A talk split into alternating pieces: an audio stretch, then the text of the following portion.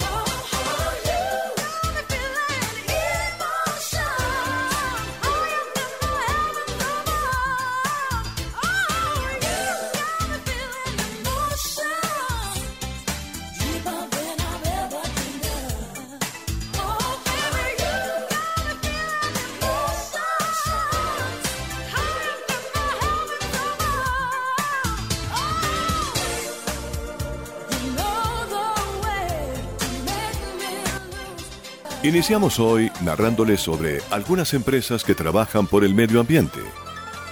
En el marco del Día del Reciclaje, el movimiento RE conformado por Postobón, Bavaria, Coca-Cola y PepsiCo entregaron ayuda humanitaria a 300 recicladores de la costa caribe colombiana.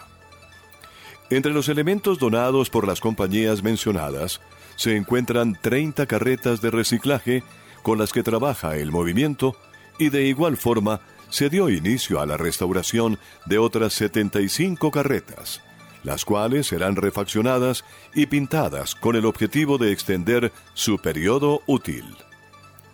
La directora de sostenibilidad de Postobón, Marta Rubi Falla, aseguró que el Día del Reciclaje es un motivo de reflexión profunda sobre lo que la comunidad está haciendo por el medio ambiente y lo que se puede hacer mejor en materia de reciclaje.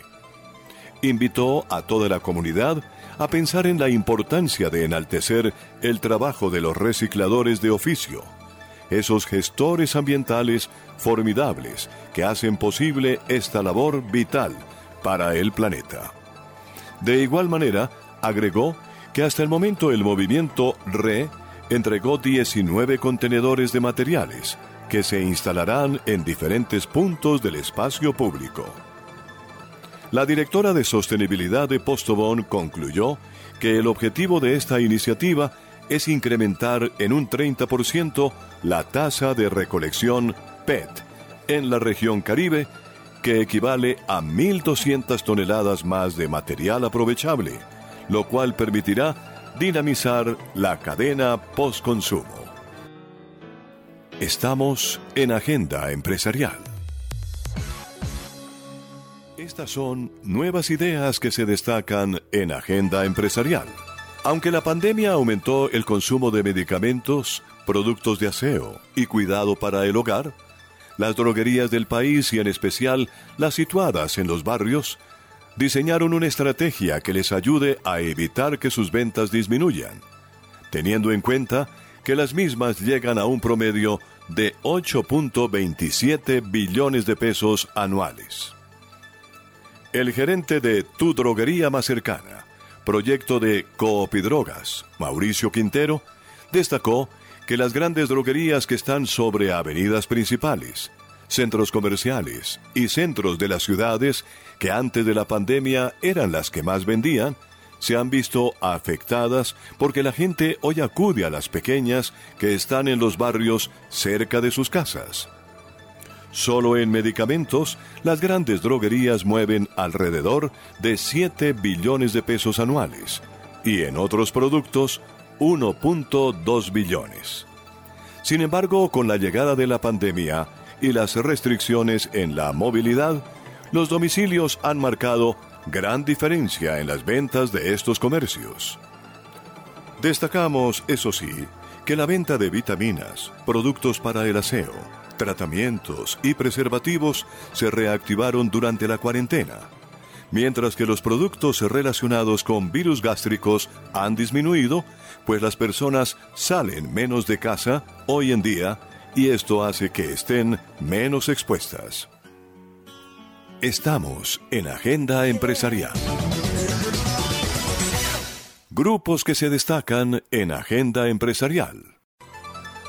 El Grupo Nutresa presentó un informe el cual revela que para el 2019 logró recaudar 9.96 billones de pesos en ventas consolidadas. Lo anterior reflejó un crecimiento de 10,5% con respecto al periodo de 2018. En el caso de Colombia, Nutresa aseguró que sus ingresos ascendieron a 6,20 billones de pesos, lo que representó un 62,3% de las ventas que el grupo consolidó y lo cual, en comparación con el periodo 2018, creció 8.1%. Por otra parte, las ventas internacionales de la empresa líder en alimentos ascendieron en el 2019 a 3,76 billones, lo que refleja un aumento del 14,5% en cuanto a esta premisa. Finalmente, la compañía destacó que este aumento representó el 37.7% de las ventas totales realizadas en el 2019. Los temas financieros son también noticia en Agenda Empresarial. La comisionista de bolsa Da Vivienda Corredores realizó recientemente un en vivo, durante el cual analizó la innovación, el liderazgo y la cultura organizacional, en especial en las complejas situaciones que actualmente enfrenta el mundo. Durante el diálogo participó Miguel Cortés, especialista en el tema y presidente del Grupo Bolívar, quien lleva apoyando a las empresas de esta entidad por más de 33 años. El directivo del Grupo Bolívar también estuvo conversando con Germán Cristancho, gerente de investigaciones económicas y estratégicas de Da Vivienda Corredores, quien tiene más de 14 años de experiencia en inversión, investigaciones económicas y Asset Allocation en el sector financiero colombiano. El director Cristancho ratificó la utilidad de estos encuentros, ya que tienen el propósito de ofrecer insumos adecuados para los inversionistas y sus negocios, a través de diálogos con los expertos que hacen parte de los escenarios reales de la economía y los mercados. Agenda Empresarial le cuenta los hechos más destacados del mundo empresarial. La petrolera estatal Ecopetrol avanza junto con ExxonMobil Colombia Limited en un acuerdo preliminar para trabajar conjuntamente en los pilotos de yacimientos no convencionales en el Valle Medio del Magdalena. El presidente de la empresa colombiana de petróleos, Felipe Bayón, aseguró que esta alianza se realizará a raíz de los adelantos en la definición del marco regulatorio de los proyectos piloto de investigación integral en yacimientos no convencionales por parte de las autoridades colombianas.